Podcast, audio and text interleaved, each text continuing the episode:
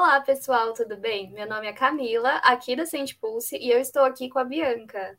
Oi, pessoal, tudo bem? Eu sou a Bianca e hoje nós vamos entender um pouco mais sobre como melhorar a área de RH. E as transformações ocorridas nos últimos anos no mercado fizeram com que as funções direcionadas aos profissionais do setor de RH mudassem e ganhassem ainda mais uma grande importância dentro do mercado de trabalho, ajudando não apenas no momento da contratação ou remuneração, mas também no desenvolvimento dos profissionais dentro das empresas de trabalho. De acordo com uma pesquisa do InfoJobs, 95,5% das pessoas consideram importante ou muito importante o uso de dados do setor do RH para a construção de boas experiências e melhora de processos. O estudo foi feito em maio e ouviu 520 profissionais de RH. E o nosso convidado nesse episódio do Sentecast tem muito a acrescentar sobre esse assunto. Vamos conversar com o Lucas Bianchini, sócio da Conexão Talento e líder dos times de marketing, relacionamento e talentos internos. Ele é apaixonado por desenvolvimento de pessoas, agilidade e marketing e tem como missão transformar os RHs com inovação e contribuir para tornar os ambientes de trabalho mais felizes. Primeiro, para a gente começar, a gente queria que você se apresentasse, contasse um pouquinho mais a sua história, do que, que você faz na, na Conexão Talentos, como que tudo aí. Legal. Eu sou o Lucas, é, hoje na Conexão Talento eu sou um dos sócios da empresa sou responsável por algumas das frentes de, de trabalho da consultoria e eu sou administrador. É, entrei na faculdade muito com essa pegada de, de querer empreender, ainda sem saber muito bem como nem para onde, mas sempre tive esse espírito empreendedor muito vivo dentro de mim. E na própria faculdade acabei encaminhando a minha carreira mais para a área de RH e marketing. Foram duas áreas que eu sempre tive bastante interesse. Então convergiu muito para depois eu, eu fazer essa minha entrada na conexão. É, a Conexão é uma consultoria de RH, então a gente trabalha com todas as frentes voltadas ao desenvolvimento humano organizacional, seja para pequena, média ou grande empresa. E eu hoje atuo muito na parte de recrutamento e seleção da Conexão e também na parte de treinamentos para grandes empresas. E além disso, lidero o marketing também da, da empresa. Então, acaba tendo bastante essa correlação do marketing com o RH também. Eu ia até perguntar isso, assim, qual, qual lugar, assim, você acha que o marketing tem nas empresas, tipo, para tanto reter os, os colaboradores quanto para motivar. Que eu acho que o marketing é bem importante né, nesse caminho. Muito. É, na conexão tem um papel é, incrível, assim, a gente deve muito ao, ao, nosso sucesso hoje e reconhecimento da marca ao trabalho de marketing que já vem sendo feito há algum tempo. É, e, na, e mais, ainda mais quando a gente fala de marca empregadora, que foi esse tema que você tocou agora, assim, pensando em atrair talentos, né? E hoje a gente até pensa além da retenção, né? Porque a retenção tá, normalmente está ligada a algo ruim, né? Você reter algo é como se aquele algo quisesse sair, né? Então a gente trabalha até mais com o tema engajamento. Ao invés de querer reter essa pessoa, a gente tem que querer fazer com que ela fique, ela queira ficar, né? Eu não preciso pensar estratégias para que eu faça ela ficar, né? Ela tem que querer ficar. E a marca empregadora é muito isso, né? O marketing junto com o RH pensando em como mostrar para o mercado de trabalho que essa empresa é um bom lugar para se trabalhar, que essa empresa, é, além de ter uma remuneração interessante, além de ter uma perspectiva de carreira, ela é um ambiente é, tranquilo de trabalho, tem um, uma liderança que não é tóxica, tem uma equipe que respeita a diversidade, é, que aceita uma competição saudável. Então, isso tudo, é, apesar da empresa poder ter essas práticas internas, é responsabilidade muitas vezes do marketing, né, ou da área de endomarketing que algumas empresas têm, mostrar isso para o mercado, né? Como é que eu transmito para o mercado que a minha marca é assim? E a gente vê cada vez mais uma correlação de marcas que, por serem marcas que geram experiências muito boas para os colaboradores, acabam também é, atraindo clientes. Então, aquela empresa que passa a ser tem tantas práticas interessantes para, para os colaboradores que eu, enquanto consumidor, quero consumir dessa empresa, porque eu acredito que o que ela faz com, com o time interno dela deve trazer um, um nível de excelência incrível para o produto ou serviço que ela oferece. Então, é, acaba também gerando receita né, de, de, de para essa empresa. Então, é uma estratégia que eu vejo que cada vez mais as marcas estão utilizando. Né? Quando a gente fala aí de empresa de tecnologia, isso é muito forte, No Brasil, a gente tem alguns cases de empresas que fizeram muito bem esse trabalho.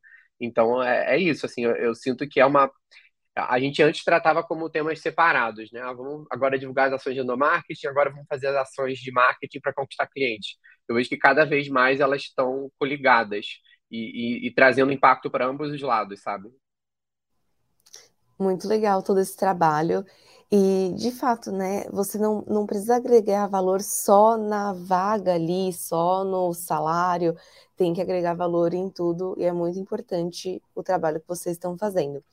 Inclusive, na Conexão Talentos, você também cuida da parte de talentos internos, é, e o que você acha mais importante no momento de identificar um talento na própria empresa, né? Porque tem muita gente na empresa, às vezes a gente pode né, crescer o time interno antes de procurar alguém de fora.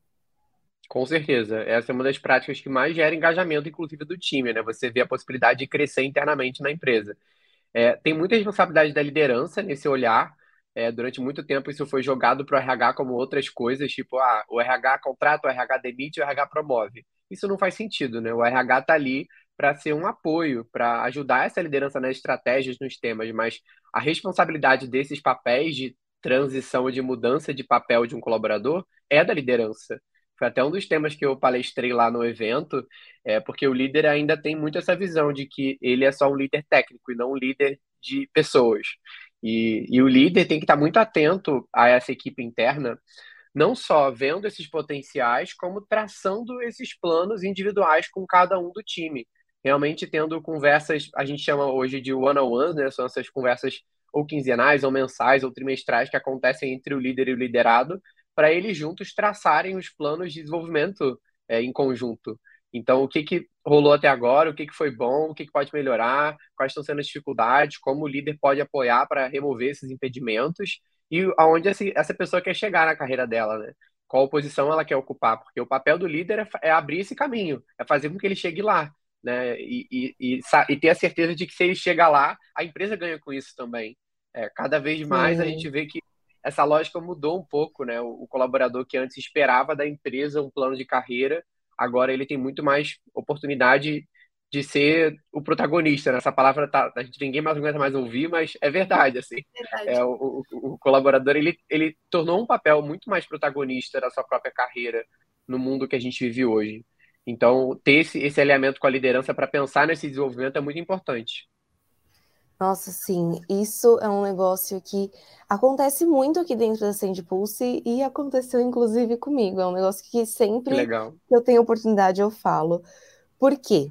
Quando eu entrei na Sand Pulse, eu entrei como SDR. É, eu comecei fazendo entrevista para qualificação de vendas e eu sou do marketing. Mas eu tinha, eu fiz um intercâmbio para os Estados Unidos, tinha acabado de voltar, então era aquele negócio, meu Deus, ganhava em dólar, vou ganhar em real, o que, que eu vou fazer da minha vida? Vamos arrumar um emprego. e aí me indicaram para essa vaga. E eu falei, meu, vamos, só, só vamos. Eu gostei, vi a empresa, vi que era uma empresa internacional, vi todos os princípios, me identifiquei e apliquei. Vamos tentar. E na entrevista, eu já falei, ó, estou aplicando, mas o amor da minha vida é marketing. eu quero ser social media. E aí eu passei, fui, fui aceita, né? Porque estou aqui. Então passei por SDR, falando que queria marketing, mas queria aprender. Então fui SDR, passei por vendas, passei por suporte, passei por é, parcerias, eu passei por tudo da empresa até colocarem em social media. Me colocaram lá como social media. Falei, gente, viu? Não é tão difícil você falar o que, que você quer, as pessoas te ouvirem. Eu, e isso de eu ter passado por todas as áreas da empresa me ajudou muito no cargo que eu sou hoje, porque eu tenho noção do trabalho de absolutamente todo mundo de dentro da empresa. E agora, né, eu sou gerente de marketing, e isso faz eu ter uma visão muito ampla, entender de fato todos os processos, tudo que todo mundo faz e me ajuda a tomar decisões de uma forma muito mais prática e também de dar oportunidade para o meu time crescer e conseguir o que de fato eles querem. É, isso de você ter abertura para falar, é, sabe? E não só falar porque, ah, tá bom, vamos anotar aqui no papel, quando tiver oportunidade a gente vai pensar em você. Não, isso de você falar, ser ouvido e de fato tem, a empresa tentar colocar você onde você quer, óbvio, né? Que não é assim, ah, eu quero fazer tal coisa, ah, vai lá, um dia você. Se você não der certo, tudo bem. Mas você se esforçar para isso e a empresa se esforçar para conseguir fazer com que você trabalhe feliz aonde você de fato quer estar, meu, isso é um negócio muito legal, muito louco, que acontece muito aqui internamente, e é uma das coisas que a gente mais tem orgulho, né, Camila, de toda a trajetória que a gente consegue percorrer e, aqui dentro. Nossa, e é legal esse. Desculpa, pode falar, Camila. Não, é isso mesmo, é, é bem isso. A gente tem. E, e, eu, eu sinto bastante. Eu passei pelo mesmo cargo de social media que a Bianca passou, e ela estava já como minha gerente na época, e agora eu estou em outra área, mas eu senti muito isso, assim, era muito mais fácil de lidar com alguém que realmente passou pelo que você passou, entendeu? Tipo, sofreu ali o que você sofreu no dia a dia. A pessoa entende mais também o seu. Tipo, o que, que você tá claro. tá. Não, e esse exemplo é interessante porque traz é, uma perspectiva de ambos os lados, né?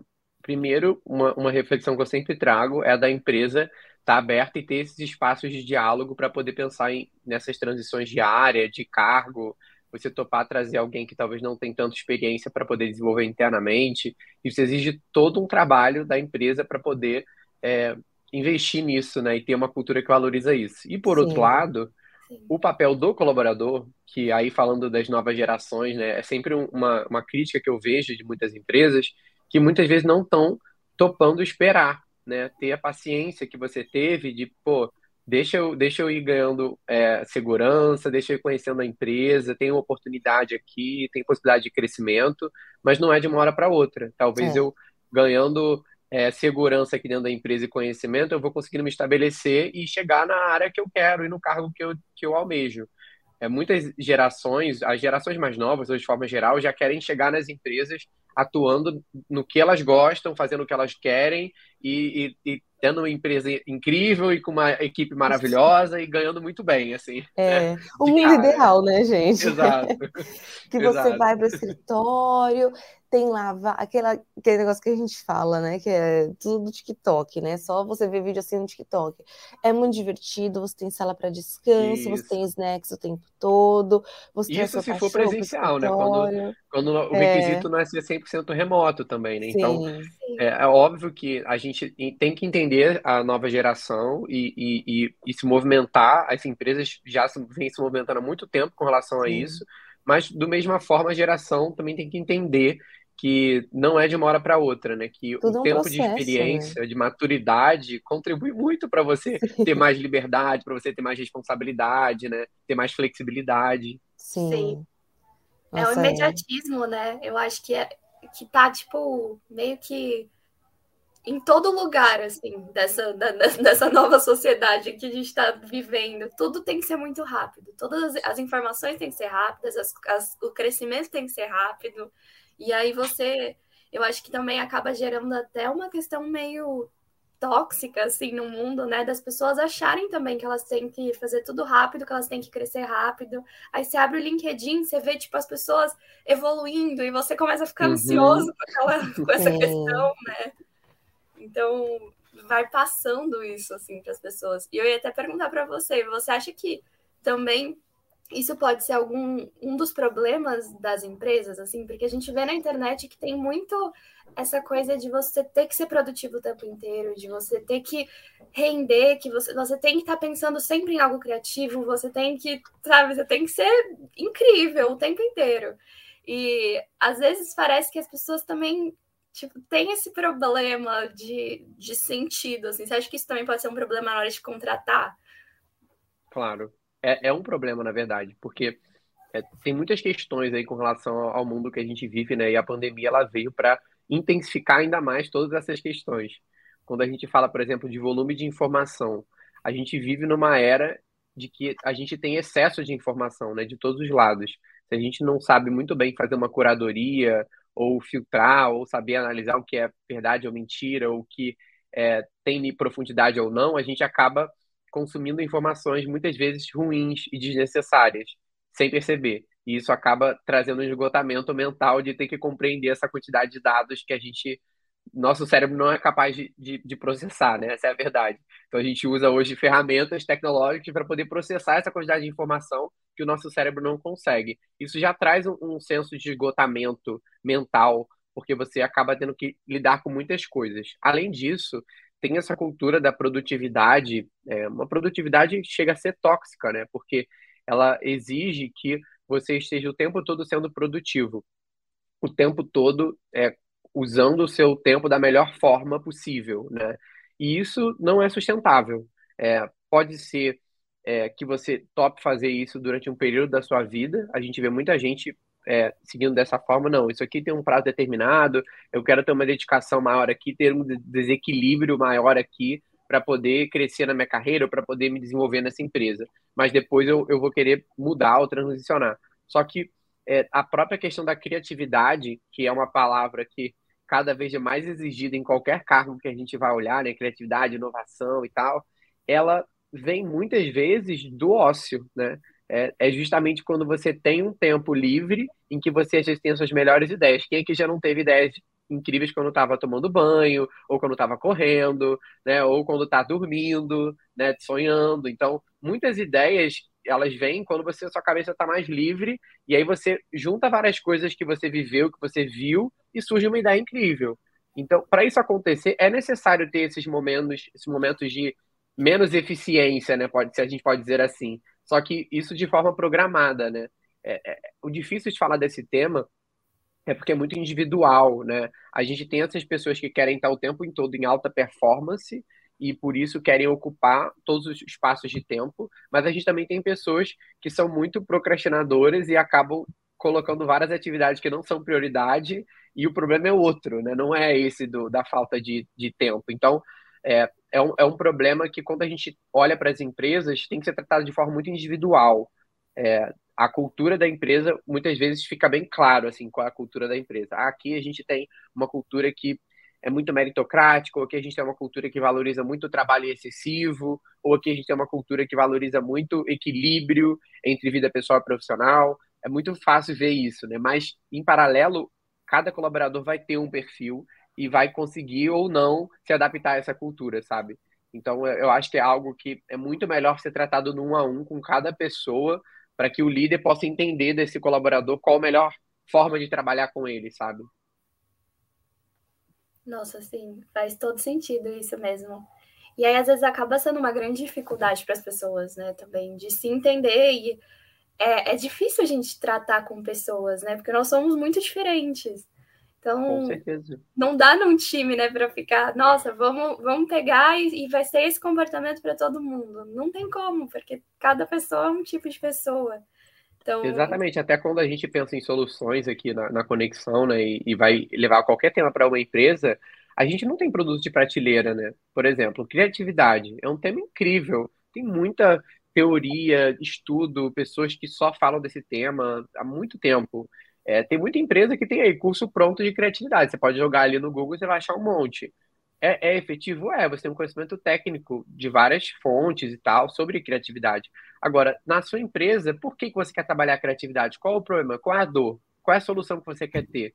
Se a gente consegue compreender isso com mais cuidado, a gente consegue criar algo que vai realmente trazer mais criatividade para o seu time. Será que é mesmo criatividade? Será que não tem outra coisa que é mais relevante para o resultado que essa empresa quer? Então, essas perguntas muitas vezes não são feitas, é só uma questão de a gente precisa treinar o time em criatividade, contrata um treinamento de criatividade. Ponto. Isso vai resolver o problema. E muitas vezes não vai. É, só vai é, trazer conhecimento de criatividade para o time, mas pode ser que não traga efetivamente o resultado que essa empresa espera, sabe? Então a gente tem muito esse cuidado também de, de não querer só vender uma solução a qualquer custo, sabe? Ah, a empresa quer um treinamento de criatividade, vamos vender um treinamento de criatividade. Não a gente tem uma responsabilidade com o impacto que a gente quer gerar. Nosso, nosso objetivo não é vender o treinamento, nosso objetivo é melhorar o time dessa empresa.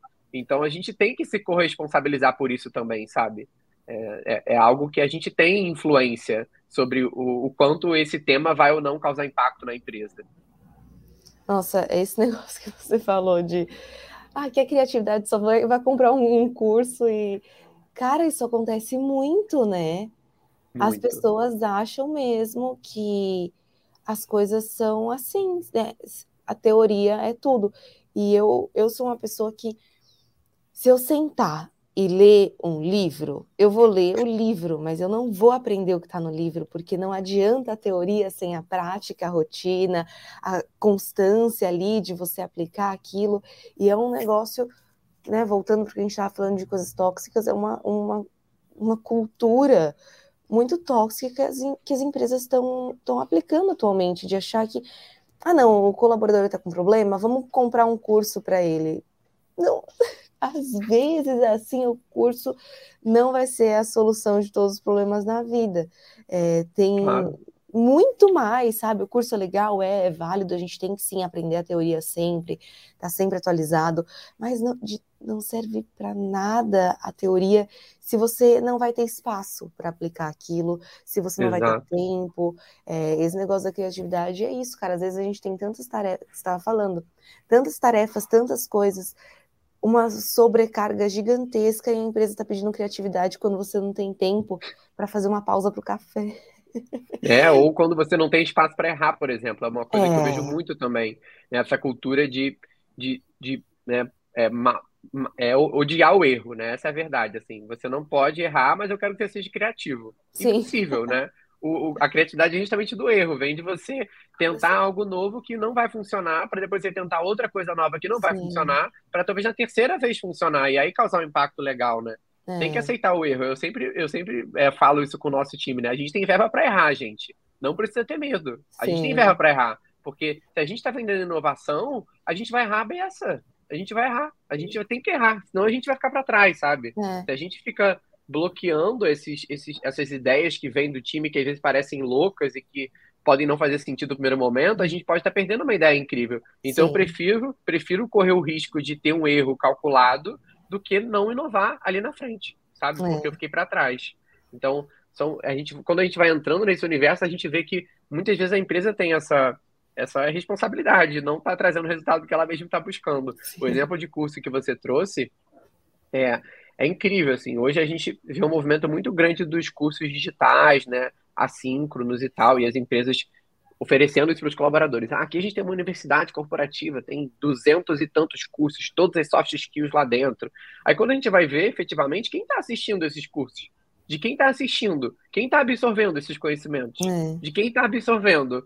quem está aplicando isso dentro da empresa? Assim, sobra um percentual muito pequeno. Muito. Então, em vez de você criar uma universidade padrão para todo mundo com um monte de curso assíncrono, por que não pegar essa galera e colocar em alguns momentos de discussão ao vivo sobre aquele tema? Pegar uma pessoa de, da própria empresa, às vezes, que domina aquele tema que você nem sabe que está ali, e é. colocar ela para ser um facilitador de um grupo de discussão sobre o tema. Às vezes é muito mais efetivo, com menos investimento, né? E vai trazer talvez um resultado mais interessante.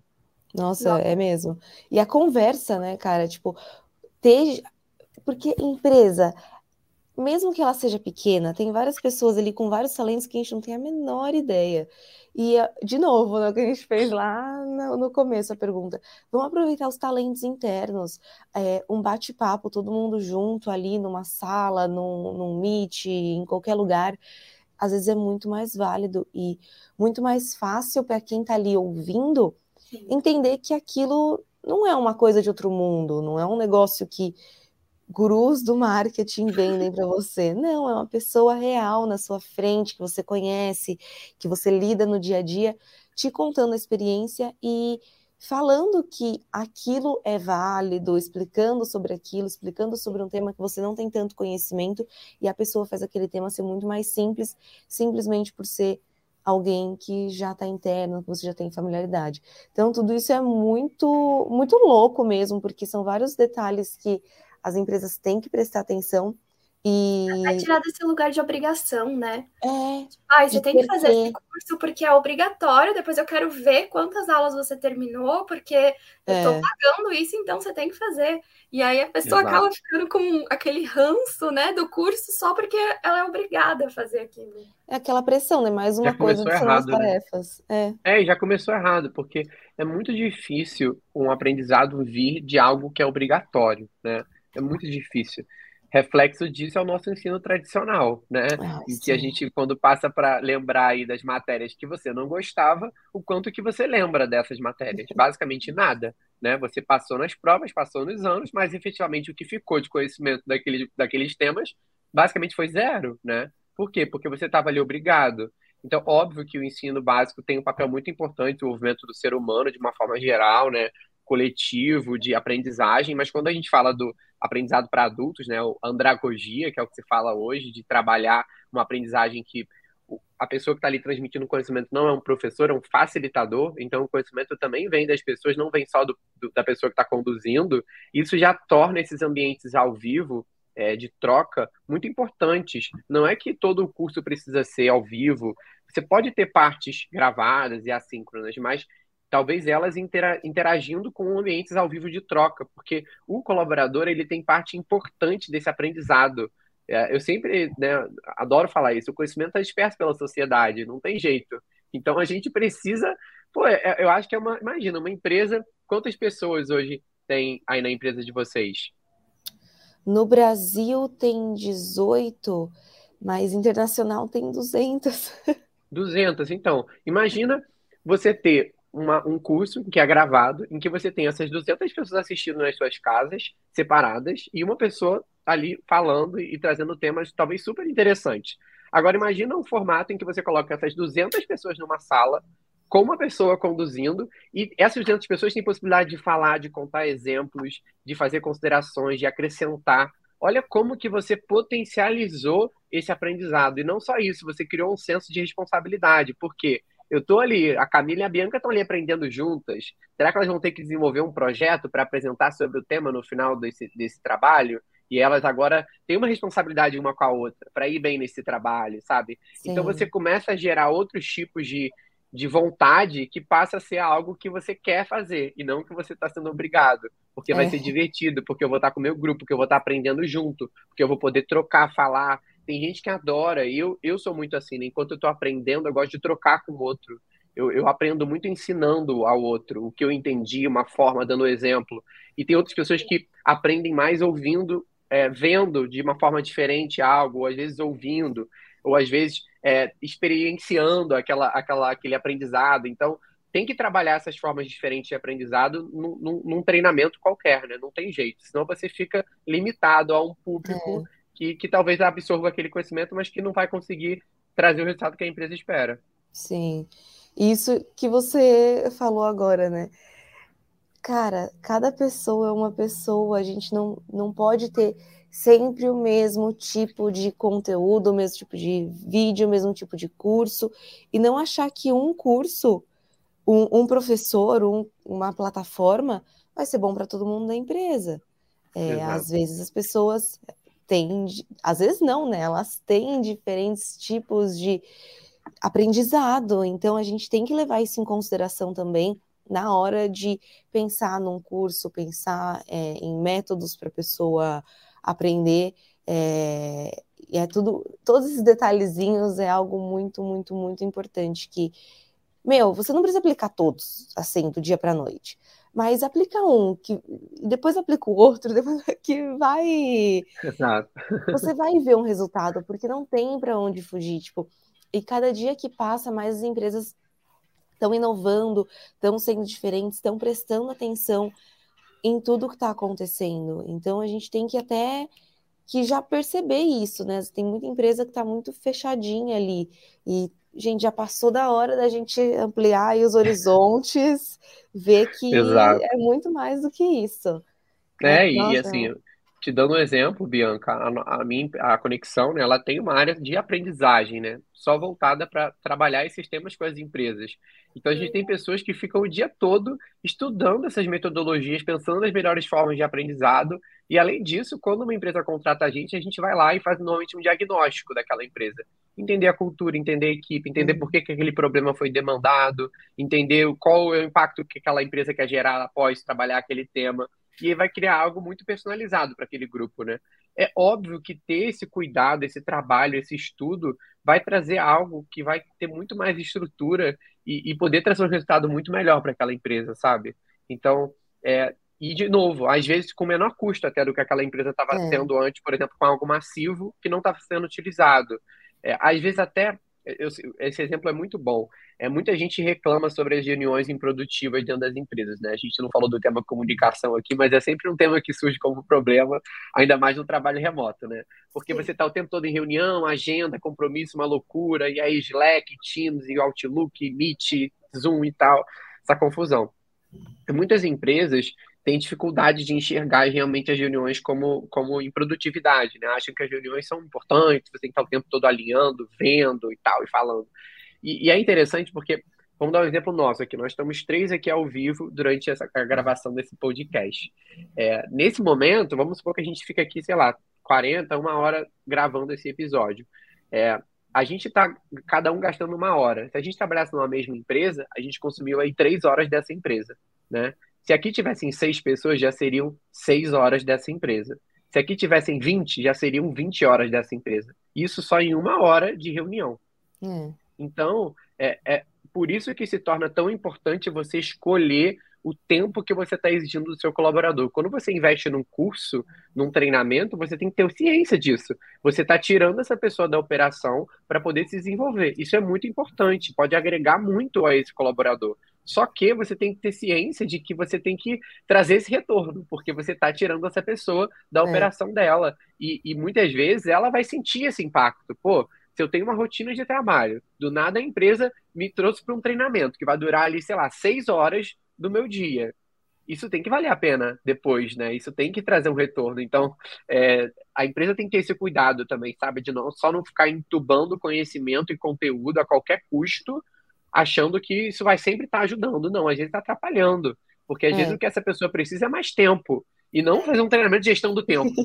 Então, assim, né? Nossa, exatamente. Meu Deus.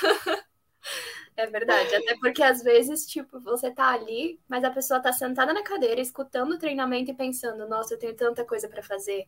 Nossa, minha agenda tá cheia, amanhã eu tô lascada, eu tenho muita coisa. Então, ela perde mais tempo pensando no que ela vai ter que fazer do que efetivamente prestando atenção no conteúdo, né? É, e essa pressão, né, para ser perfeito e não errar, soma nisso tudo e aí vira um. Nossa, vira um negócio que só de pensar dá um arrepio de desespero porque acontece muito, cara. Nossa, acontece demais mesmo isso. É, acontece. E... E, e aí, mas isso assim, até para trazer o. É, óbvio que a gente está falando de um cenário aqui ruim, né? De, de, uhum. de exemplos negativos, mas é, tem muitas empresas acertando nesses temas, tá? Compartilho com vocês que tem muitas empresas é, trabalhando muito bem esses temas e tudo isso aqui que eu estou trazendo é com base em, em, lugares em que isso já acontece, né? A gente tem cases de sucesso porque existem cases de sucesso também. Então dá para mudar esse cenário, sabe? Essa própria questão de do colaborador perceber a importância de uma ação de treinamento, muitas vezes é um erro da empresa de não fazer esse alinhamento antes, de não ouvir desse colaborador o problema, sabe? De só querer levar uma solução. O RH, de é. forma geral, e eu falo isso com propriedade porque eu sou de RH, tem muitas vezes essa crença de achar que ele tem as respostas. Ah, porque eu estou percebendo que o time está é, com problema com trabalho em equipe. A gente perguntar, tá, mas da onde veio esse sentimento seu interno? Ah, veio que eu tenho visto, assim, a galera não tá se falando muito e tal. Você aplicou alguma pesquisa? Você fez alguma entrevista com pessoas chaves para poder ver se esse era o problema?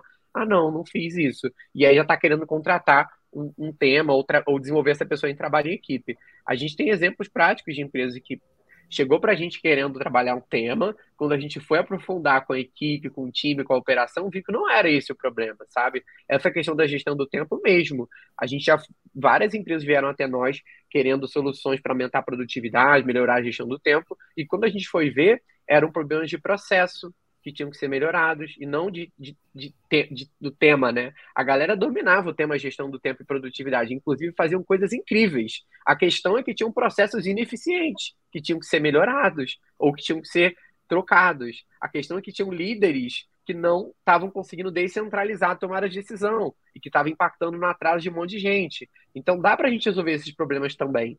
E talvez depois fazer um trabalho menorzinho, né, falando sobre produtividade só para um grupo que talvez tenha uma dificuldade com isso, sabe? Então é, é a gente está vivendo nessa era de que é, ter o trabalho individual, né, o desenvolvimento individual é muito importante, sabe?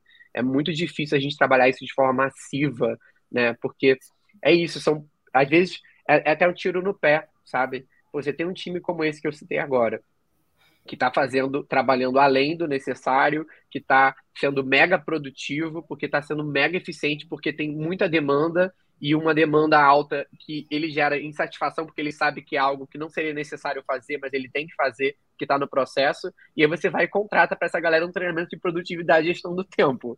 Que é assim, nossa, assim, eu me sentiria muito mal, sabe? Pô, eu tô trabalhando pra caramba, fazendo coisa desnecessária, mas fazendo de forma eficiente, e vocês estão querendo que eu fique mais eficiente ainda? Não. Vocês têm que consertar o processo, mudar essa empresa, sabe? E às vezes as pessoas acham que é, os líderes, né, no geral, acham que as pessoas estão sendo improdutivas porque elas querem, não porque o líder que está marcando coisa que não faz o menor sentido. E aí vira, tipo, o colaborador se sentindo péssimo porque, poxa, eu simplesmente estou fazendo o que me mandam fazer. Eu não estou escolhendo o que eu faço. E o líder, tipo, gente, como assim? Não, isso, isso tudo é muito útil, é muito importante para vocês. E aí vira aquele negócio de, tipo, um achando que é culpa do outro, ninguém tendo abertura para conversar e ter uma comunicação direta falando, não, ó, é... respeito você como líder, respeito todas as suas decisões, mas minha sugestão é vamos cortar isso, isso e isso, porque, poxa, não está dando tanto resultado assim. Você pode não estar tá vendo aí do seu lado, mas do nosso aqui acaba prejudicando um pouco. Essa comunicação direta com o líder, inclusive é um negócio que as pessoas têm medo, né? Eu não sei o que você Muito. pensa, Lucas, inclusive me conta. Sim. Mas, cara, aqui na Send Pulse eu falo para todo mundo, gente, eu tô aqui para vocês e por vocês. Vocês têm total liberdade de me mandar mensagem, falar comigo, marcar reunião e dar um feedback positivo ou negativo quando vocês quiserem. Vocês não precisam ter medo de mim. Eu tô aqui como alguém que vocês podem contar. Não alguém pra vocês terem medo e abaixar a cabeça para tudo que eu falo. Credo, eu não quero isso de jeito nenhum. É, exato. E é, tá muito ligado a esses comportamentos que você trouxe, né? De liberdade, de autonomia. É, a gente tem um, um, valor aqui na conexão que é o eu líder, né? Que é basicamente uma junção de três comportamentos que a gente acredita muito, que é independência, é, flexibilidade e responsabilidade. É, para ter, é, quando a gente dá independência, liberdade para as pessoas e autonomia, a gente espera que elas tenham um comportamento responsável com relação a essa liberdade que a gente deu, né? Então é uma via de mão dupla. Sim. É, o que a gente vê em muitas empresas é essas duas coisas alinhadas, né? Ou eu não tenho nenhum nível de, de liberdade, de autonomia, e aí eu tenho total controle, eu sou muito centralizador e eu tomo todas as decisões e eu não desenvolvo meu time porque só eu que estou sempre sob pressão e, e, quando algo é bom é, é, culpa minha e quando algo é bom é culpa minha, enfim, né? Muito centralizado ali no, no líder. Ou o contrário, a gente também hoje vê o contrário, tá, Bianca?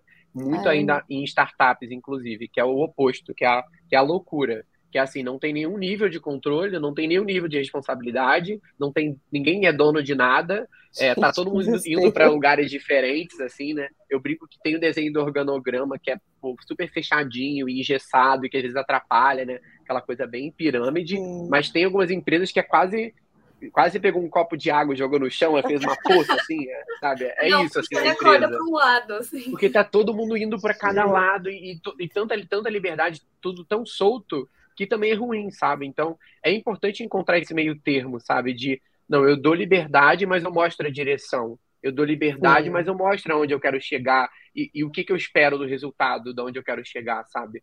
A gente trabalha com OKRs aqui na conexão, tanto interna como implementando nas empresas, né? É um sistema basicamente para olhar a parte de metas, indicadores, que ajuda muito nesse alinhamento do grupo e da empresa.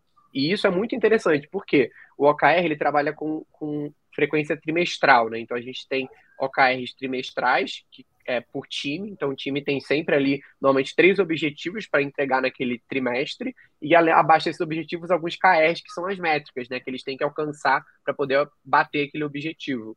E isso traz para o time um senso de, pô, eu me reuni com a minha liderança aqui e ela deixou bem claro para mim, em conjunto a gente definiu né, onde eu queria chegar no final desse trimestre com essa área, qual era o nosso objetivo, os nossos três objetivos. A partir daqui, o como eu vou chegar lá, o que, que eu vou fazer, quantas reuniões eu vou ter, quantos relatórios eu vou montar, quantas pesquisas, cursos eu vou ter que fazer, é, isso vai ser decidido ao longo do caminho. Eu tenho liberdade para tomar esse tipo de decisão, porque o, tra... o, local final foi definido, sabe? Isso me dá liberdade autonomia para chegar lá. Então, é, falta um pouco, às vezes, dos dois, sabe? Tem empresas que estão mais para um lado, empresas que estão mais para o outro. Mas o importante falar é que tem solução para os dois também. Sim, é, é. é e, e, e, é, tem muita gente que, é, ainda mais na nossa geração, assim, que olha para esses modelos antigos, né, e vê nele muitos problemas. Pô, não quero ter que ficar pedindo permissão para tudo e não ter liberdade, não poder errar e tal. É, mas também esses novos que, que hoje às vezes estão indo por descontrole, né, total, para falta de organização total, também são muito ruins, tá? E, e também são, contribuem para aumentar a ansiedade, é, porque você está sempre num ambiente muito instável, de que você não consegue ter o mínimo de previsibilidade assim do que, que você está fazendo na semana seguinte, sabe? Porque do nada vem alguém com uma ideia nova que muda tudo, e aí você, sabe? Então, assim, tem que ter um meio termo aí de que, ok, eu não preciso mais ter um planejamento anual e um orçamento anual em que eu não posso mexer nisso, mas talvez eu não, eu não posso também não ter nada, nenhum parâmetro, não ter orçamento, Sim. não ter meta, não ter nada. Então o OKR é legal porque ele traz isso para o trimestre, a gente tem check-in semanais e a gente consegue acompanhando isso de mais perto com o time, sabe? Então um exemplo de formato que, que a gente vê que ajuda muito nesse tipo de alinhamento para poder né, criar algum tipo de organização, mas ao mesmo tempo dar liberdade para o time. Sim, é, é, muito bom focar mesmo nisso, né? A gente está aqui falando dos problemas para vocês entenderem, quem está ouvindo, né? Entender que tá tudo bem, é assim mesmo, tá todo mundo passando pela mesma coisa juntos, mas tem solução, gente. Não é, não é o fim do mundo e justamente a solução às vezes não é algo muito complexo, não é algo muito difícil de executar a curto prazo. Pode ser bem mais simples do que vocês estão pensando aí, porque às vezes a gente não consegue enxergar as coisas é tanta coisa na nossa cabeça, no dia a dia, que a gente não consegue ver as coisas tão simples como elas de fato são. Então é, é bom ter essa conversa, falar dos pontos negativos, citar os positivos e mostrar que, que tem jeito para tudo. É, e Lucas, a gente está falando de liderança, tudo mais, e né, aqui de uma gestora, de uma líder, quero te perguntar. Quais são as características ideais para quem lidera um time? Vamos ver se eu estou batendo. Legal. Eu adoro esse tipo de, de post ou artigo, né? Toda vez que uhum. a gente uhum. entra no Google e joga lá liderança, aparece as 15 competências necessárias do líder as 20 novas competências que o líder tem que ter em 2022. É impressionante, todo ano tem novas listas, né? A gente tem umas palavrinhas que estão sempre lá, outras que estão se renovando, né? Adaptabilidade, criatividade, senso de urgência, organização, planejamento, é, estão sempre lá. Mas o que eu gosto sempre de trazer reflexão, que eu acho que é sempre um ponto que a galera esquece, né? O líder, ele tem um papel muito claro, né? Que está no próprio nome, que é de liderar, né? Ele está liderando um time. Essa é a principal responsabilidade da liderança, né? Ela está ali para facilitar, para apoiar, para impulsionar aquele time. Esse é o papel dele, primordial, né? E por conta dessa relação com pessoas, ele vai ter que ter uma série de competências. Isso é Sim. é fato, né? É, é, dentro de uma empresa, o líder é o que mais tem que ter competências comportamentais, porque ele é o que mais lida com pessoas, né? Seja com o colaborador interno, seja com o cliente. Muitas vezes o líder tem contato com o cliente, com o fornecedor. Então, ele é a pessoa que está mais o dia inteiro lidando com pessoas. Então, assim, pe pega a lista de competências comportamentais, ele tem que dar check, assim, em todas, é, em não tem tudo. jeito. É, é, é multidisciplinar. Só que o que eu sempre vejo a galera esquecendo é, para mim, o principal, a principal responsabilidade do líder, que é desenvolver a equipe né? Assim, o que, que adianta ele ter todas essas competências se ele não conseguir ensinar isso para a equipe dele? Se ele não conseguir mostrar que a equipe dele precisa desenvolver isso? Não adianta ele ser a pessoa mais criativa se ele não consegue desenvolver criatividade no time. Não, não, adianta ele ser a pessoa mais planejadora se ele não consegue desenvolver planejamento no time, né? É. O que ele precisa é mais do que tudo isso é ter essa capacidade de transmitir conhecimento, de inspirar conhecimento, sabe? De facilitar para que o outro seja inclusive melhor do que ele. A sim. ideia é que ele, ele domine todas as competências, sim, mas ele precisa ter pessoas no time que saibam melhor essas competências do que ele, né? Porque senão, no final do dia, ele está centralizando de novo a tomada de decisão, é. ele está centralizando a análise, e ele está, inclusive, impedindo o crescimento dele, do time e da empresa. Sim. Então a gente vê muito esse cenário ainda nas empresas, sabe? O líder que é o líder perfeito, que é incrível, mas que não consegue desenvolver o time. Quando a gente vai olhar para o time desse líder, o time está carente. O time está com problemas comportamentais. O time está com falta de desenvolvimento. Por quê? Porque o líder ele, ele dá um jeito para tudo. É aquele líder que resolve os problemas, que chega em cima da hora e, e conserta, mas e, e, no final. Não ensina não como que faz, né? Como que faz. Aí, se, por exemplo, esse líder resolve sair da empresa, acabou. Você ganhou um grande problema. É. Você não tem uma pessoa sendo preparada, você não tem uma pessoa para fazer a sucessão dessa, desse líder, você não tem um time que já lidou com pressão, por exemplo, porque o líder estava sempre protegendo quando Sim. tinha alguma situação, sabe? Então, é. acho que esse ponto de desenvolver pessoas é sempre o que eu não vejo aparecendo nessas listas, sabe? É. é porque é isso, além de aprender tudo, é conseguir transmitir isso para a equipe. Sim. É um Nossa, negócio muito é, eu, pior é que, tipo, faz. É, é isso, e eu nunca, o que você falou, nunca vi nem, nada sobre isso em essas listas é, mágicas da internet. E o pior é que isso é? desmotiva as pessoas, né? Porque você, Nossa, se a pessoa não te ajuda a se desenvolver, você começa a pensar assim, mas o que eu tô fazendo aqui então? Se, se, se, esse líder não me deixa resolver o que era o meu trabalho ali, né? Eu fui contratado para isso, mas ele pega tudo para ele. O que, que eu estou fazendo aqui? Sim. Você começa a, a, refletir sobre isso, né? Muito forte. E é completamente desmotivada. É, às vezes o líder está pensando, tipo, ah, não, vou proteger o time, porque aí ela não vai ficar estressada, só eu vou ficar estressada, e é isso aí. Só que não, é sobre resolver os problemas juntos e ensinar Junto. como que resolve. Porque, cara, é um negócio que eu sempre falo para Camila. Se acontecer algum treco aqui comigo, eu passar mal, eu não ter como fazer alguma coisa, ela sabe fazer as coisas. E ela sabe fazer até algumas coisas que ela não precisa saber, porque no dia a dia a gente fala sobre. Eu falo sobre o meu trabalho, eu explico para o meu time qual é o meu trabalho, porque outro negócio que eu odeio né? É, os líderes não contando o que eles fazem, não apresentando é. o que, que eles estão fazendo para a empresa, não contando o planejamento de não só o planejamento que a equipe precisa saber, o planejamento da equipe, sabe, para você ter uma visão da, da empresa, desculpa, para a equipe ter uma visão geral do que está acontecendo na empresa e não ser pego de surpresa, tipo, ah, então a gente está planejando, na verdade, uma ação há, há três anos já, só que só hoje aconteceu, surpresa, time. Não, todo mundo precisa saber o que está acontecendo. Então, isso é realmente algo muito importante. Passar todo o seu conhecimento, não selecionar o conhecimento que você quer que as pessoas saibam, e, por medo, por insegurança, não sei o que acontece, mas eu vejo muito isso acontecendo também. Os líderes não querem passar o conhecimento e até hoje eu não entendi se é por medo de alguém simplesmente pegar o trabalho deles e sei lá o que que passa competindo com a própria equipe, né? Parece. É. é, tem um pouco de medo, tem um pouco de segurança, tem um pouco de imaturidade, né? Muitos líderes não aprenderam a liderar. Esse é, esse é o principal ponto, assim, né?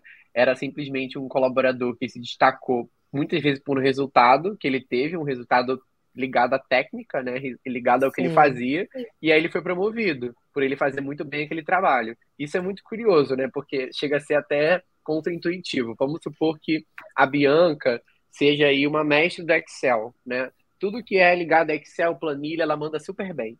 Aí qualquer dúvida que o pessoal da empresa tem sobre o Excel, eles vão lá falar com a Bianca. A Bianca manda bem, a Bianca manda bem e tal. A Bianca começa a destacar na empresa, porque qualquer pessoa que chega ah, não, a Bianca manda do Excel, ela sabe, ela tá aqui há mais tempo, ela vem ensinando pra galera. Aí quando surge a primeira oportunidade para destacar alguém, quem é que é que domina o tema, que tem mais tempo aqui na empresa, que está sempre ajudando os outros? É a Bianca. Vamos promover a Bianca. Maravilha, a Bianca foi promovida. Qual é a primeira coisa que falam para Bianca? Bianca, sabe o que você tem que fazer agora? Sabe aquela planilha que você amava fazer? Você não vai mais poder fazer a planilha. Você vai ter que ensinar para alguém a fazer essa planilha e você vai ter que fazer tudo menos fazer a planilha, porque agora é. fazer a planilha é uma nova pessoa que vai fazer. Então, olha que loucura. Eu, eu tirei ela do que ela mais gostava, porque ela fazia bem, botei ela para fazer uma coisa que ela nunca fez, que é liderar pessoas, motivar, engajar, desenvolver, e ela ainda vai ter que ensinar aquilo que ela fazia para um outro fazer, que na uhum. teoria tem que fazer melhor do que ela, né? Então, assim, é contraintuitivo. Por isso que muitas vezes falta desenvolvimento dessa liderança, sabe? Uma empresa que enxerga isso com antecedência. Pô, se eu quero desenvolver a Bianca para uma liderança um dia, por que, que essa empresa não se antecipa, né? chama a Bianca e fala, Bianca, pô, tô vendo que você está destacando na área, você tem vontade de se tornar líder, gerir pessoas e tal? A Bianca fala, Nossa, pô, tenho, sim. maneiro, vamos então criar um plano para você aqui, pra você se desenvolver. Mas pode ser que a Bianca fale, não, não tenho, eu tô ótimo aqui com a minha planilha, é. eu quero me tornar mestre da planilha e eu quero ficar aqui pro resto da minha vida, ótimo também, sabe? Então, sim. falta às vezes essa antecipação, né? Nossa, e às vezes é por isso que a pessoa segura o trabalho, né? Porque às vezes você gosta tanto de fazer alguma coisa que você não quer passar para ir pro time. Porque, tipo, é um negócio que é da sua vida, sabe? Tipo... Sim. Exato. E tem pesquisas que mostram, assim, acho que essa pesquisa foi de 2020 ou 2019, é, da, da Clave, que fez, mostrando que hoje no Brasil, 89% das lideranças não são desenvolvidas é, já estando enquanto líder. Então, foi uma pesquisa feita no Brasil com os líderes e 89% deles declararam que nunca tinham recebido um treinamento sobre lideranças antes de assumir o cargo de líder.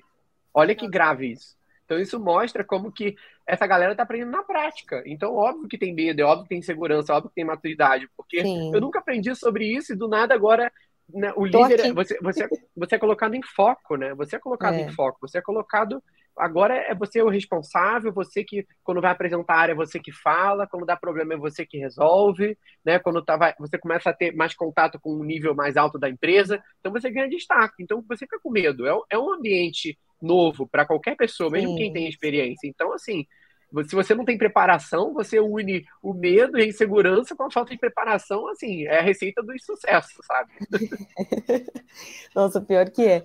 E tem muita gente que não, não, não quer estar tá ali, mas se sente na pressão de ter que aceitar a proposta, porque o jeito que passam para aquela pessoa a proposta é um negócio tipo, você tem que aceitar. Se você não aceitar, você é louco. É. Você é. vai estar tá ganhando vai mais. Sair, tipo, é. é. isso ou é isso. Não e às vezes a pessoa não quer mesmo, ela só quer fazer a planilha dela, ela só quer estar tá ali fazendo um negocinho de, na paz, sabe?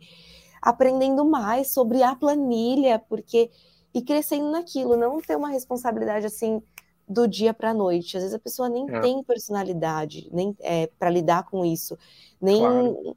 sabe, é a liderança não é só sobre as skills, sobre a lista gigantesca, é sobre quem a pessoa é, é sobre o jeito que aquela pessoa lida com tudo na vida pessoal dela também, como ela vai passar aquilo para o resto da empresa. É, aquela pessoa é comunicativa, aquela pessoa consegue se expressar, aquela pessoa vai conseguir passar as coisas, às vezes a pessoa não tem nenhum nada disso e, não, e aceita por pressão. Também, né? Tipo, às vezes a, a pessoa até pode querer, só que você aceita na, naquela pressão, né, de ah, aceita, é agora, pronto. Então, daqui a 15 dias você já está na área nova, você já vai começar. É. Você... Vai começar sozinho. E a gente tem uma questão aí do, do, Brasil, né, que tem muito essa cultura, porque em outros países o especialista é muito valorizado, né? Essa, a gente fala que existe a carreira em Y, né? Ou deveria existir, né? Ou você vai para um lado em que você é, é líder e vai para o caminho de gestão e tende a ser uma pessoa mais generalista, né? O líder ele dificilmente vai ser um especialista num tema, ele vai ser mais generalista, porque ele vai ter pessoas abaixo dele que são especialistas. Só que você tem uma outra possibilidade de subir na carreira que é você ir se especializando, se tornar um consultor ou um especialista naquele tema na sua empresa, que deveria estar equiparado em questão salarial também. Só que é. no Brasil, muitas vezes não funciona assim. A gente tem uma desvalorização do especialista. Aqui o especialista ele vai muito para a área acadêmica, né? A gente tem um movimento recente, recente, né? Recente, assim, olhando para esse cenário todo, mas não é tão recente, da tecnologia, que vem valorizando muito os especialistas, né? Os profissionais sêniores, é, ganhando destaque, porque são pessoas que realmente dominam muito aquele tema e são tão valorizados quanto uma liderança, por exemplo. Então é um movimento interessante, mas ainda é muito pontual. Quando a gente olha para outras áreas, por exemplo, área comercial, é, a área de vendas, a própria área de marketing, né? Ainda Nossa. é muito valorizado você né? É muito difícil você ter uma equiparação salarial, por exemplo, sendo um mega especialista num tema de marketing junto com o seu gerente de marketing. É muito difícil. Né? Mesmo que você talvez tenha mais experiência, mais, é, mais prática do que o gerente, é muito difícil dentro de uma organização conseguir comportar essas duas pessoas, sabe? Então, isso acaba gerando uma certa dificuldade da pessoa que é especialista crescer dentro da empresa. É. Ela acaba vendo só a possibilidade do gerente, do, do, do, do, do coordenador, enfim, e ela não, não vê outra possibilidade para ela se desenvolver, sabe? E é muito triste isso, cara. Nossa, tipo, você falando, senti um negócio assim, porque a pessoa é especialista naquilo, ela tem o seu devido valor, porque que ai, esse é um negócio que me revolta muito. Eu entendo que tem a hierarquia e que teoricamente a gente está acostumado no gerente ganhar mais. Eu, eu sou gerente, eu discordo disso num grau assim gigantesco. Eu não acho que só porque a pessoa é gerente ela tem que ganhar mais do que um especialista, por exemplo. Não, gente, vamos. Todo mundo ganha bem e dá o valor para a pessoa, não para o cargo dela, não para o título que está ali. Às vezes a pessoa tem o um título, mas ela não tem as skills, ela não tem o conhecimento, ela só tem o título, porque colocaram o título dela. E por que essa pessoa tem que ganhar mais do que uma pessoa que tem todo o conhecimento, que estudou, está trabalhando, está específica naquilo e está fazendo, às vezes, vejo isso acontecer muito.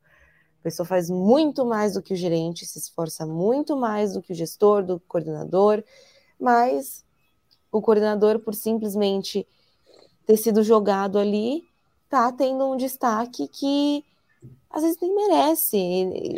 Isso é muito revoltante. Para mim, que sou gerente, é revoltante.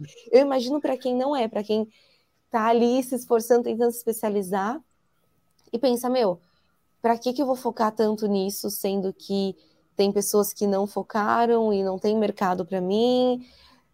Isso desmotiva num grau assim gigantesco, porque querendo ou não, todo mundo tem que pagar conta. Então, muita gente, infelizmente, escolhe a profissão vendo salário. E Sim. você limitar tudo por causa de um, um, título e um salário é, nossa, é muito triste, muito triste. É.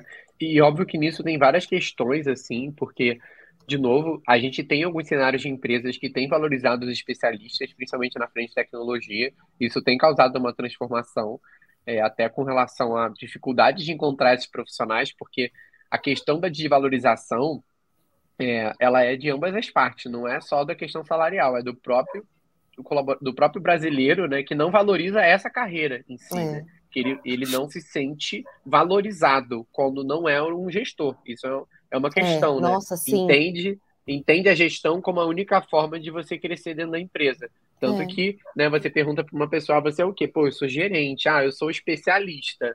Né? De forma geral, você entende que o gerente é uma pessoa mais bem sucedida, né? Que, que tem mais responsabilidade, que cresceu na carreira. Então tem uma questão cultural que impacta nisso também, sabe? Que é algo do nosso país mesmo que valoriza muito. Como o líder tem muito essa coisa da soft skill, né, do relacional e tal, e a gente é um povo muito assim também, um povo que né, é muito do contato, da fala, da troca, então isso acaba se destacando. Mas tem um fato que é legal trazer, né? Hoje a gente tem um novo tipo de profissional, porque antes a gente tinha a carreira em Y, né, que ou você ia para especialista ou você ia para generalista, e você poderia escolher nos dois caminhos e, e, definir a sua carreira dessa forma. Hoje existe um novo tipo de profissional, que é o profissional T, né, que é, tem conhecido como T-shaped, que é o profissional que ele tem um nível generalista em diversos temas, mas ele escolhe um tema ou dois para ele ser muito especialista. E esse profissional tem sido cada vez mais buscado dentro das empresas. Por quê? Empresas como startups, empresas que estão num momento de crescimento, de inovação muito grande, esse tipo de profissional é essencial, porque ele consegue, ao mesmo tempo que ter uma visão geral, ele é muito específico num tema, então ele se destaca dos que são só generalistas. E ao mesmo tempo ele se destaca dos especialistas porque ele também tem uma visão geral.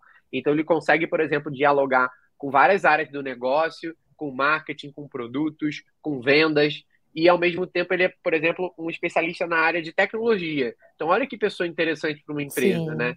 Ele consegue conectar pontos e, e, gerar coisas incríveis, sabe? Então a gente tem visto muito esse profissional ser valorizado, inclusive na hora de contratar, né? Eu quero uma pessoa especialista nesse tema, mas eu quero que ela tenha conhecimento geral nisso, nisso, nisso e nisso. Ela, ela tem que saber falar, ela tem que saber dialogar, ela tem que entender dos termos, sabe? Então, Nossa, é. é. isso tem sido legal também, porque mostra uma transição do mercado para olhar novos formatos de profissional. Nossa, sim, isso é bem legal. E agora, para a gente ir finalizando, né? Porque tem tanta coisa para falar que a gente já está falando quase uma hora aqui e ainda tem Aí, muita coisa. ficava por mais três. Exato. O podcast podia ter, tipo, uma série só para a gente conversar sobre assunto. Nossa, porque é um tema muito importante. E ainda mais que, que a gente estava falando, né, cara? É um negócio muito cultural do Brasil. E para isso ser quebrado, não tem curso. É, eu, acho, eu acho até importante, né? Ah, você, você falou que aí na Conexão Talentos vocês falam muito também com pequenos empreendedores, e aqui na Sente Pulso a gente também fala muito com essas pessoas. E aí eu queria te perguntar qual dica que você pode passar para os pequenos empreendedores que estão começando a contratar agora, que estão saindo dessa coisa do empreendedor que faz tudo para ter uma pessoa ali para ajudar dentro da empresa, como que ele pode é, começar a procurar essas pessoas? Qual que é a dica para começar assim já com uma cultura melhor dentro da empresa assim? É, eu acho que tem dois pontos que eu indico bem forte assim. Primeiro, é, é óbvio que o empreendedor no início ele vai fazer tudo, isso é natural, né? Eu passei por isso também, né? Quando eu entrei na conexão, a conexão já existia, mas ela tinha duas pessoas, então foi um movimento muito de, de criar tudo junto, né? De, de construir tudo e de se desdobrar para cuidar de todas as áreas, isso é natural. Só que com o tempo o empreendedor vai crescendo e começa a contratar pessoas melhores do que ele até para conduzir aqueles processos, né? E muito, um erro de muitos empreendedores é não contratar uma um colaborador de pessoas, não contratar um, um, colaborador de RH.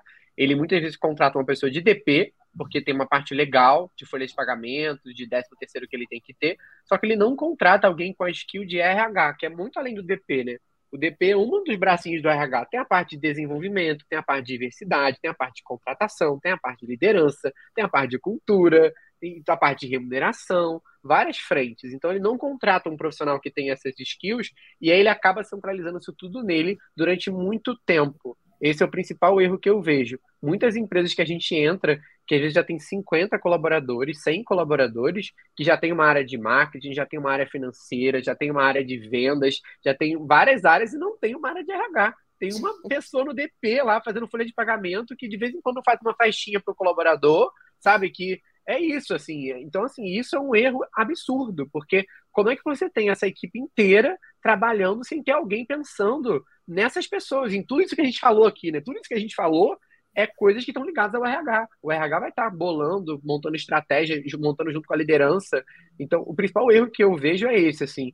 Eu não acho que tem um momento certo, vai depender muito do negócio, mas pense que o RH é tão importante quanto essas outras áreas, porque não adianta nada você ter essas áreas se você não tem alguém olhando para a performance dessas áreas, para o crescimento dessas áreas, para o desenvolvimento dessas pessoas, né? Enfim, acaba é, se perdendo algo e, e, se perdendo o segundo tema que eu ia falar, que é a cultura. Né? A cultura da empresa ela exige desde o dia que ela foi criada. Ponto. Se você nunca olhou para a sua cultura, ela já existe. Ela já tem práticas, já tem rituais, já tem o que, o que é aceito, o que não é aceito. Isso precisa estar escrito em lugar nenhum. Isso já é fato, já existe. Se a gente fizer aí um, uma pesquisa na sua empresa, vai ficar bem claro é, qual é a cultura, o que, que é aceito, o que, que não é aceito.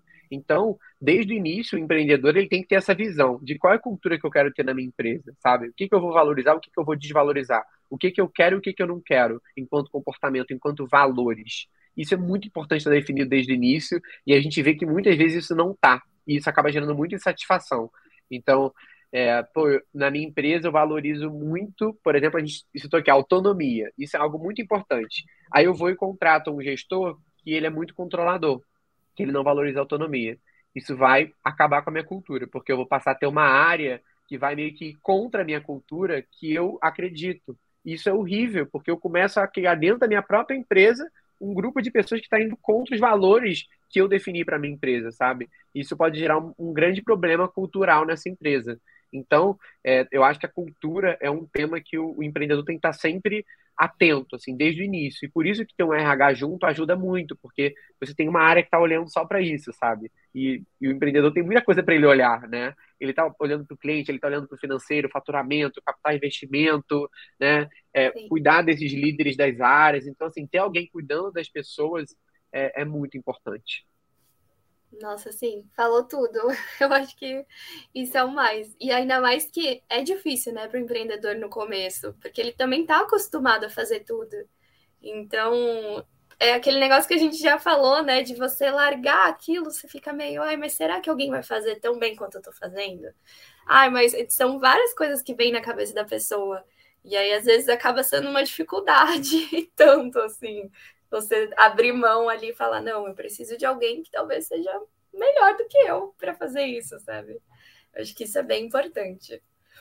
E aí, agora, para a gente fechar, a gente tem esse momento merchan para você falar um pouco mais e convidar as pessoas como que elas podem conhecer o trabalho da Conexão Talento, como que elas podem encontrar vocês. Claro, até convido o pessoal a acompanhar a gente nas redes sociais. Nós estamos em todas. Pode procurar aí Conexão Talento, que a gente está em qualquer rede social: Instagram, YouTube, TikTok, LinkedIn. Tem o nosso site, blog. A gente tem um podcast também, que é o Conexão Cast e sempre compartilhando conteúdos sobre esses temas que a gente falou aqui, né? Sobre RH, sobre gestão, liderança, cultura. É, tem muito conteúdo interessante, a gente promove muito conteúdo educativo mesmo, explicando o conceito, origem, prática. É bem interessante para quem está nesse momento de empreender ou para quem já tem uma empresa há algum tempo, já tem algumas lideranças, é, faz muito sentido. E, óbvio, se vocês quiserem ter esse apoio de uma consultoria aí dentro da empresa de vocês, cuidando desses temas, pode falar com a gente também a gente tem um trabalho específico para as pequenas e médias empresas, em que nós somos o RH dessas pequenas e médias empresas. Como a gente viu que o principal problema dessas empresas era não ter um RH, e a gente, durante muito tempo, fez só o recrutamento e seleção, né, contratando RHs para essas empresas, a gente, em um momento, pensou, pô, por que não nós não podemos ser esse RH? Cuidando dessas frentes, implementando todo esse RH estratégico que muitas dessas empresas não têm. Então, é o nosso serviço de outsourcing, em que o empreendedor paga um valor fixo mensal e tem acesso ali a todas essas frentes do RH para implementar essa área durante um ano, dois anos e poder ter uma empresa mais organizada, com uma cultura melhor e que possa aí performar melhor no longo prazo. Então, convido vocês a acompanharem nossas redes e quem quiser bater um papo para a gente entender quais são as soluções que hoje fazem sentido aí para o seu negócio. Ai, muito legal. A gente agradece muito a sua participação, Lucas, de verdade. Foi incrível conversar com você.